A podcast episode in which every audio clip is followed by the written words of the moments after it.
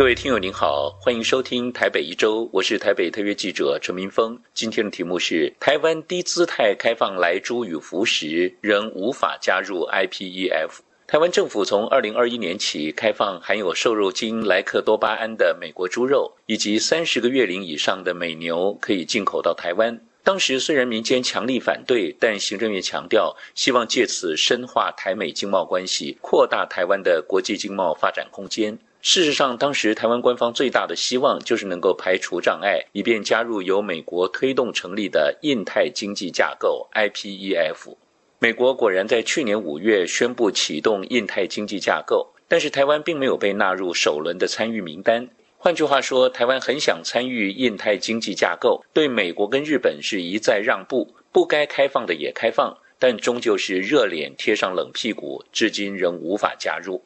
就在二零二四台湾总统大选投票日只剩三十七天的此刻，在野的国民党得到了一份来自政府内部的机密文件，文件内容详细说明了当时台湾官方推动的方式跟最终的结果。这份密件是行政院及所属机关涉外工作联系通报表，解密的时间是二零二六年。内容显示，去年四月十八号，台美双边会谈讨论 IPEF，当时行政院政务委员邓振中、台湾驻美代表肖美琴与美国贸易代表戴奇视讯会议的谈餐内容显示，台湾向美方询问 IPEF 似乎没有看到台湾在名单内，背后的原因可否分享？谈餐内容还提到，台湾预判戴奇不会针对问题进行答复，只会说目前还没有做成最后的决定。但是台湾认为每个国家都有其自身跟美国、中国及其他国家关系的考量。但美国既然是领导者，台湾期盼美方展现领导力。果然，戴奇后来回应说，IPEF 目前仅达到类似餐厅试营运的程度，正努力迈向可正式发布的阶段，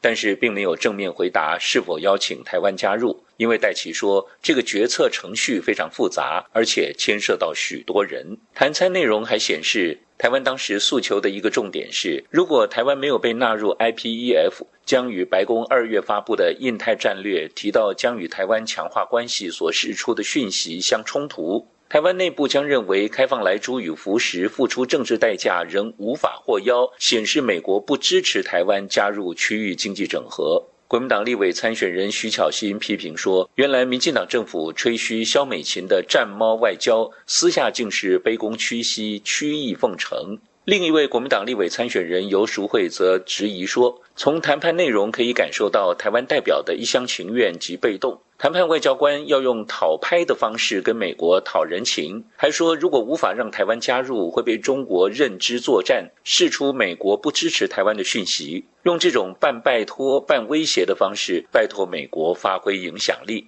对于在野党揭露政府内部密件的内容，以及只会做大内宣的批评，台湾行政院长陈建仁回应说，台美关系近年来其实越来越好。这几年来，双方签署了台美二十一世纪贸易倡议的首批协定，以及在避免双重课税这个部分上也有所进展。他说，IPEF 架构实际上现在还在形成当中，台湾也正在持续参加，希望在野党跟政府一起努力，争取台湾能够在 IPEF 有所贡献，而不是为了选举私利刻意操作。事实上，当台湾选择跟中国大陆交恶，就只能依附在由美方主导的区域经济整合。其他国家纵然认可台湾的经济地位，但也明白接纳台湾的敏感性，不愿看到美中竞争升温成为美中对抗。而美国虽然是老大哥，也不能硬逼他国就范。在这样的框架之下，台湾只能跟美国进行双边经贸整合，而错过区域经济整合的机会。也就是说，当台湾把鸡蛋全放在一个篮子，经贸就只能困在美国的保护伞之下，全听美国大哥的指挥。这就是台湾经济目前的困境。以上台北一周今天的题目是：台湾低姿态开放来珠与福食，仍无法加入 IPEF。